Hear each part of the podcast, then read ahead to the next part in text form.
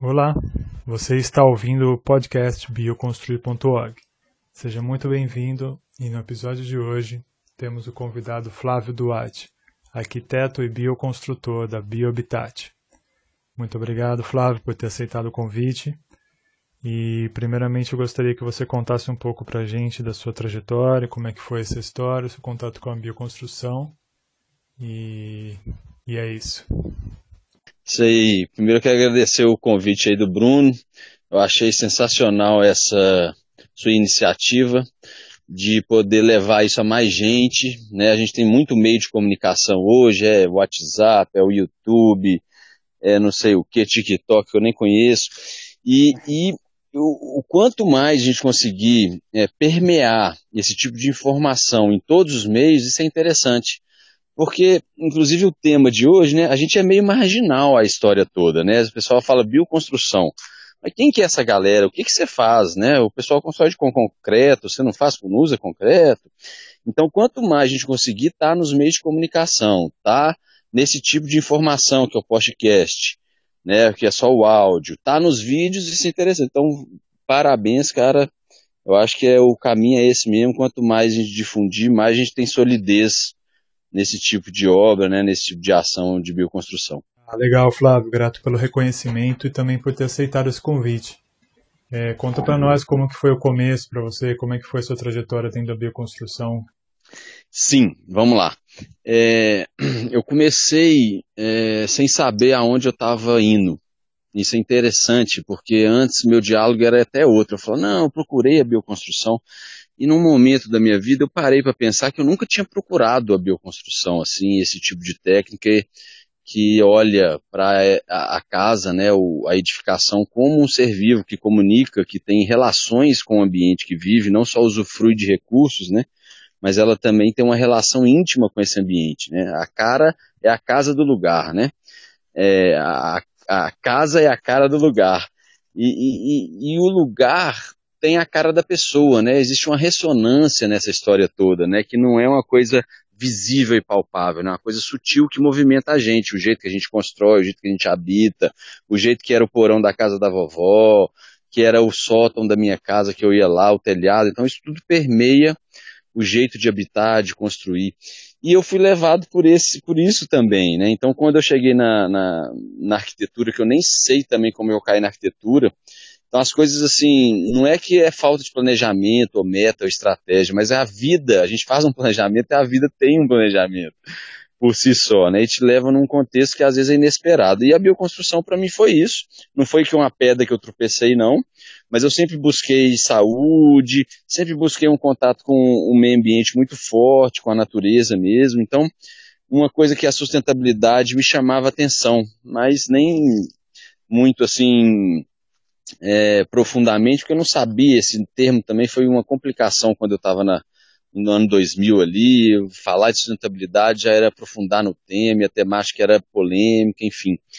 Mas eu, eu, eu emergi nisso, né, para mexer com o Feng Shui, com as energias sutis da casa, e um momento comecei a enxergar uma, o bambu como material de construção, foi mais ou menos por aí, e um dia é, eu vi uma palestra né, sobre bioconstrução na faculdade lá, e isso me despertou um interesse em construção com adobe, com barro, com terra, coisa que todo lugar tem esse tipo de material. Né? Então foi bem interessante isso. E nesse, nesse processo acabou que eu comecei a juntar um tanto de informação e ver que existia um compilado de, de, de técnicas possíveis para você chamar uma edificação de, de uma edificação viva, né, que é uma edificação que tem esse, esse, esse viés e esse cuidado com os recursos que ela consome e que ela também gera. É, então, aí começou, aí entrou geobiologia, entrou radiestesia, entrou feng shui, entrou o saneamento ecológico, a permacultura como uma ferramenta também, é, os telhados vivos, né, o uso de rebocos, de tintas, de materiais é, atóxicos. Então isso tudo foi pautando ali, isso em 2000, 2001, quando em 2002 eu tive uma, um convite, 2002, um convite para fazer um projeto em forma de estrela, Casa Estrela, época Casa Estrela, depois vocês veem lá no site da Biobitat, no portfólio. E então, quando a gente começou a oferecer serviço profissionalmente, então foi na Casa Estrelas, que anteriormente eu ficava dando só workshop, oficina, até mesmo para ter esse contato inicial com esse tipo de técnica, né, e material. E quando foi então em 2004, 2005 e 2006, quando a Biobitat se consolidou, foi a gente entregou essa obra em 2006, foram três anos de obra. É, a gente tratou, colheu bambu, tratou tudo lá na equipe, eu treinei todo mundo a fazer isso, tinta, aprendendo muita coisa também, tinta de terra, fizemos um banheiro seco, fizemos um saneamento ecológico lá.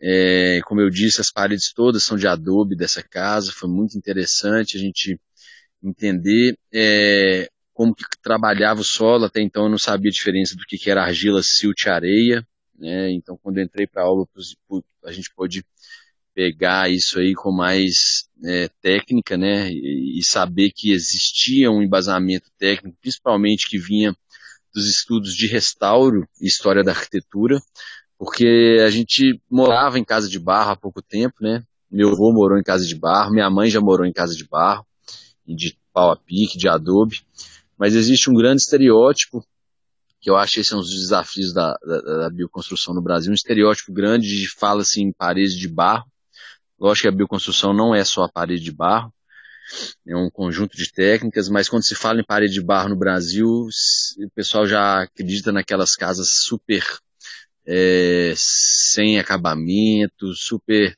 feitas emergencialmente, e não é isso, né? A gente tem exemplos muito bem é, acabados e esteticamente interessantes, apesar de seguir uma linguagem que são os exemplos históricos, né, as cidades históricas, aqui perto de mim tem Ouro Preto, tem Mariana, é, tem Tiradentes, então tem casas de barro, é, tem umas inclusive sem manutenção e estão impecáveis, né, quando tem um beiral interessante, uma proteção legal para chuva e, um, e uma bota boa, né, que a gente chama, que é um, uma, uma parede de arranque que tira esse, esse, essa terra do chão. Esse é o exemplo bom que a gente tem. Show de bola. É, queria perguntar para você, dentro desse gancho, é, como você enxerga as dificuldades e oportunidades do, da bioconstrução comparando Brasil com o resto do mundo, outros países, assim, mas além, não só Brasil como país, mas como região mesmo que, que a gente tem aqui que pode ajudar e o que, que tem aqui que, na sua opinião, acaba sendo um desafio para a bioconstrução? Então, tem dois pontos, assim, que um ponto é que o Brasil está numa área é, tropical, né, assim, ele está num, num lugar que chove muito, então quando a gente mirar outras culturas, outros países que fazem construção com terra, a gente tem que lidar, entender isso, né? A gente tem muita obra no Egito, né? Que inclusive a palavra adobe se falam que vem de lá, né? Que é adobe seca ao sol. E a gente tem também aqui no Chile alguns lugares, né? Assim, ali que é bem ermo, chove pouco também. É, a gente tem exemplos na África, né, que são é um clima também severo, que chove muito pouco, tem uma variação térmica é, uma variação térmica, não, uma variação pluviométrica, assim, quase zero, né, assim, o índice pluviométrico, a variação de umidade do ar. Uhum. Isso a gente tem que considerar. E os domos, por exemplo, que hoje está muito na moda lá na Califórnia, né, onde surgiu lá no Calvert, com o Nader Kalim. Então, assim, a gente tem que entender que esse tipo de obra feito em lugares que não chove, muitas não dão para fazer aqui. Não dá para a gente fazer igual lá no Egito, aquelas casas que são tetos de barro, né? Os tetos, uma laje de barro, né? Uhum. E a gente tem que começar a entender isso e trazer isso para a nossa cultura. Outra coisa que é um estereótipo que não é só no Brasil, é um estereótipo mundial, que é sobre as construções de terra, são construções tradicionalíssimas, tem registros de mais de 10 mil anos, e, e, a gente pode entender que muitas delas, inclusive na nossa cultura atual, foram feitas de maneira emergencial, porque se perdeu um elo de ligação com essa técnica ser feita, bem feita, e o imediatismo da construção industrializada tirou esse saber, né, assim, realmente substituiu por um outro saber. Então a gente no nosso na nossa faixa etária, inclusive, Bruno, assim, é, da nossa geração ou até a geração do nosso pai, nosso avô, a gente viu isso, né? A gente viu a industrialização tomando conta, inclusive do desejo do pessoal que morava em casa de barro e a gente perde esse elo, né? Esse elo. Como a gente tem casa em Ouro Preto, em Mariana, histórico, que tem 400 anos, e como que a gente não enxerga isso como possível. Então esse mediatismo tira essa possibilidade da gente ter esse link cultural que é possível fazer bem feito, que é possível fazer de qualidade. Então isso é um desafio mundial, não acredito que é só do Brasil, não.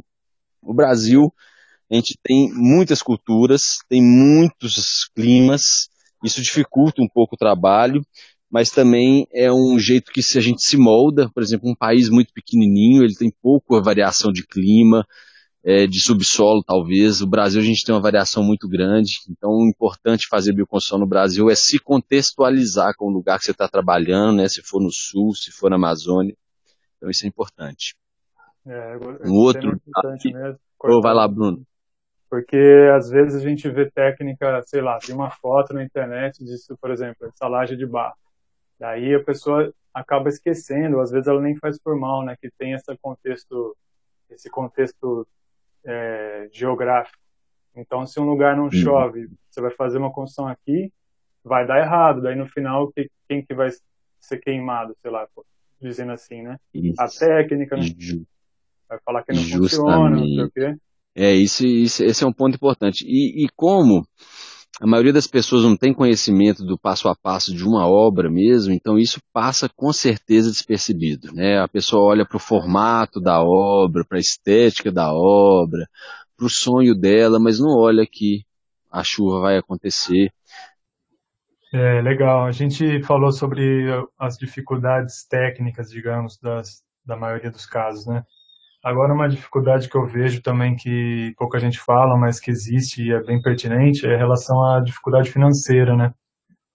É, o, que eu me, o que eu gostaria de me referir é como eu vou sobreviver de bioconstrução, digamos. Porque tem toda a nossa ideologia por trás, tem a parte ambiental, tem muita coisa legal que nos move, mas realmente, às vezes, como que você vai pagar suas contas trabalhando com bioconstrução? Então, Queria se você pudesse compartilhar um pouco da sua história em relação a isso, como foi no começo, como que você foi progredindo, porque é algo recorrente, aconteceu comigo, como engenheiro tive que pegar alguns outros projetos, mesmo que eu não goste muito de, de mencionar estruturas metálicas, por exemplo. Mas tem situações que a minha demanda não, não é não é suficiente né, para os meus gastos. Então, daí você tem que fazer outros tipos de projeto, enfim. Qual a sua visão em relação também a essa parte mais prática da. E essa parte é uma parte super interessante, né, super pertinente, e eu amplio esse tipo de pergunta. Né, esse tipo de pergunta eu amplio em relação a é, a pessoa, ela quer viver do sonho, da ideologia dela, ou ela quer viver é, da sustentabilidade e viabilidade que ela tem para sobreviver? Né? São duas perguntas que parecem as mesmas, mas não são. Né? Pensa, é, viver de ideologia e viver é, do sonho do que eu queria fazer, mas que não é viável no meu contexto de vida, isso é uma questão a se pensar e pesar na balança. A gente vê esse movimento grande, forte, cada vez mais opressor, essa essa, maneira de se expressar no mundo, de bater cartão, de sair às oito da manhã e voltar às, oito da noite e ter que realizar tarefas às vezes mecanizadas sem entender o processo como um todo e ter que atender horário, demanda. Isso muita gente quer não fazer isso e pensa que a bioconstrução é uma saída e não é. Né? Então, eu, e por isso eu volto a perguntar, a pessoa quer viver de quê? De, de qual ideologia? Né? Da ideologia do viver tranquilo, de viver no mato, a bioconstrução não é esse caminho. A bioconstrução exige um trabalho igual todas as profissões exigem exige um comprometimento para você conseguir ter giro de mercado, ter cliente, ter gente que te ouve e que quer comprar seu serviço. Isso é uma construção, isso não é uma coisa que você escolhe e compra e está disponível para você. Né? O sonho pode embasar essa busca, pode permear os limites dessa busca, mas o sonho ele não bota comida na mesa. É assim, isso é, é fato. Não quer dizer que a gente tem que abrir mão do sonho, mas a gente tem que dentro daquele sonho arrumar alternativas mil para que aquilo seja viável financeiramente. Um exemplo é que é, a gente faz hoje a Biobitat ela é, ela dá curso online ela tem mentorias de capacitação no Brasil inteiro via videoconferência. Ela tem é, cursos de capacitação presencial. Ela faz projetos de arquitetura, projetos de saneamento e a gente também faz reformas e projetos com viés de saúde e que também é uma das ferramentas da bioconstrução, que são projetos baseados em Feng Shui, geobiologia, radiestesia, né, e a parte sutil do movimento. É, eu mesmo trabalho também com terapias. Então, assim, o meu sonho, eu consigo me expressar e viver com ele é, sendo é, é uma pessoa que é flexível. Eu não só trabalho com bioconstrução. Né, eu trabalho com bioconstrução, eu trabalho com terapia. E dentro da bioconstrução eu trabalho com várias coisas né? não é só um foco. E eu acredito hoje, mais do que antes, que isso não é um caminho para viver tranquilo, em contato com a natureza e só sorrindo com os amigos num curso legal de pisar no bar. Isso é sim um comprometimento para você conseguir fazer realmente isso o seu ganha-pão. Né? E isso eu enxergo muito hoje, principalmente depois que eu tive filhos e que eu casei e, e, me comprometi a ter uma família onde que eu e minha esposa vamos prover essa família. Então, essa é uma demanda que é, pesou na balança e eu me desdobrei para continuar tocando a Biobitat e fiz com que a Biobitat pudesse atender mais gente, né, por esse viés da salubridade também, não só da eu antes militava a parede de terra, hoje eu entendo que o sonho do cliente, a maneira que o cliente quer habitar, é mais importante e aí sim eu trago instrumentação de bioconstrução para fazer o sonho dele viável, não fazer o meu sonho viável na obra do cliente, que senão eu ia querer fazer tudo de barro.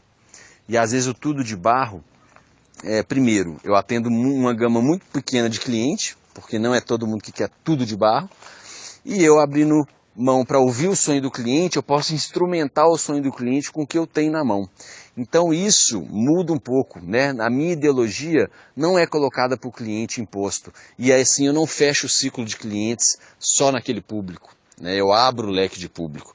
Então isso é, é muito interessante, né? E eu sugiro isso para as pessoas, né? Que lidem como uma, uma profissão igual a qualquer outra, sejam flexíveis, procurem uma gama de serviços mais ampliadas, que tem sempre um toque daquela essência, daquela ideologia que você traz consigo, mas não seja radical. Né? A gente tem que saber se transformar, ter resiliência, se adaptar. Né? Hoje o mundo é super tecnológico, é, tem instrumentação para tudo. E antes falasse de curso de bioconstrução online era uma loucura. Hoje a Biobitar já tem mais de três anos capacitando de forma online mão de obra, temos cases assim incríveis, né? Porque a gente tem instrumento para isso. Então é isso, né? Se, re, se reinventar e se reinventar olhando para dentro também, olhando para esse ideal. Será que esse ideal é viável no mundo de hoje? Ou eu uh, importei esse ideal de uma outra cultura? Ou eu importei esse ideal em amor a meu pai ou minha mãe ou minha família que não pôde ter esse ideal de viver numa casa é, é, de barro ou ter uma vida tranquila sem bater cartão, né? Então isso é uma pergunta que é, faz sentido, né? Qual o peso da sua, qual que é o peso da sua ideologia e a viabilidade dela no, na sua vida, né? Qual que é o peso? Não é o impulso que ela te dá, né? Porque aí você vai conseguir balizar realmente se sua ideologia ela é real, ela é viável, Boa, Flávio, gostei. Legal. É, inclusive era a minha próxima pergunta que eu ia falar a respeito de te perguntar quais são as dicas que você daria, mas a sua resposta já contemplou bastante esse, isso que eu pensava. E levando em esse contexto que a gente está conversando, quais seriam os próximos passos que você enxerga para a bioconstrução? Qual seria o desdobramento disso daqui a alguns anos? Assim, como você enxerga esse cenário é, da bioconstrução como um todo, assim, tanto quanto projeto, quanto execução, quanto informação? É, quais são sua, sua visão assim a longo prazo? É, quanto ao, ao, panorama que eu enxergo para a bioconstrução no futuro próximo, é que a gente possa ter é, mais campos de atuação, possa ter menos é, estereótipo de uma construção que é demorada, que é mal feita, que é complicada. Na verdade, a bioconstrução é uma descomplicação é uma personalização ao contexto, então isso é muito bom. E eu acredito que quanto mais a gente divulgar, a gente fazer, pesquisar, é, a gente vai ter casos de sucesso, a gente vai ter uma análise de pós-ocupação, vai conseguir cumprir e solucionar mais patologias, vai conseguir dar mais desempenho e vai conseguir também é, que mais pessoas consigam entender o propósito, consigam chegar até o, o, a prestação do serviço e adquirir um serviço que olhe para as construções como construções vivas. Então acredito que isso no futuro próximo. Quanto aos bioconstrutores, acredito que a gente vai ter mais possibilidade de atuação, a gente vai conseguir é, ter mais meios de mecanizar a nossa produção, de fazer uma produção com escala, sem perder a qualidade. Então acredito que em breve a gente terá um cenário bem positivo é, em relação ao desenvolvimento e abrangência do serviço é, no território nacional e no mundo também.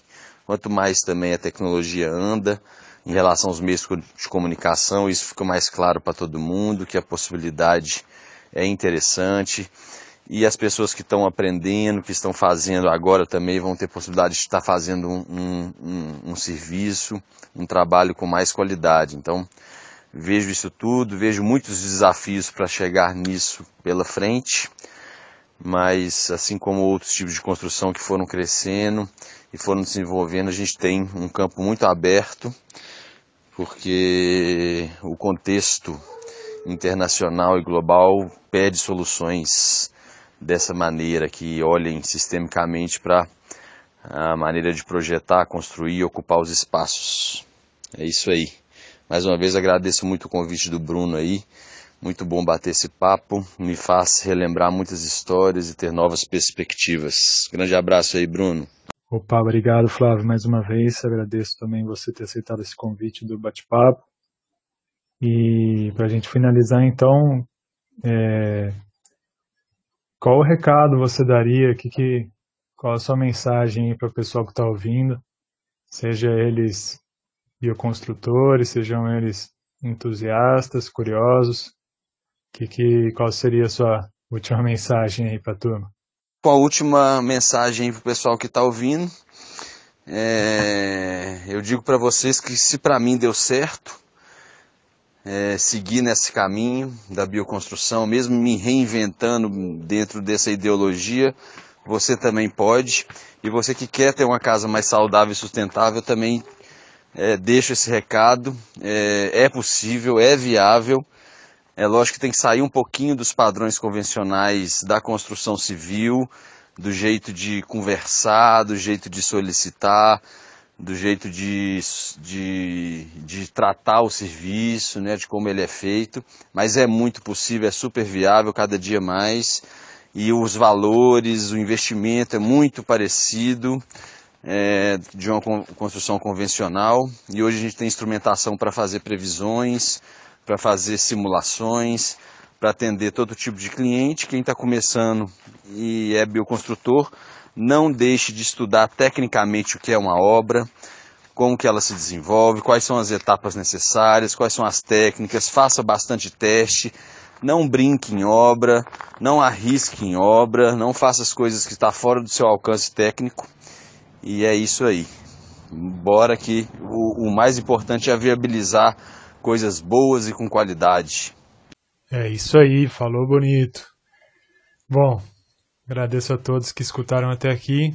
Agradeço imensamente ao Flávio. E é isso aí, pessoal. Espero que tenha agregado mais uma vez aí um conteúdo para vocês. A gente está tentando sempre trazer algo que um conteúdo de valor que possa ajudar de fato vocês que, que escutam a gente. Então é isso. A gente vai ficando por aqui e até mais.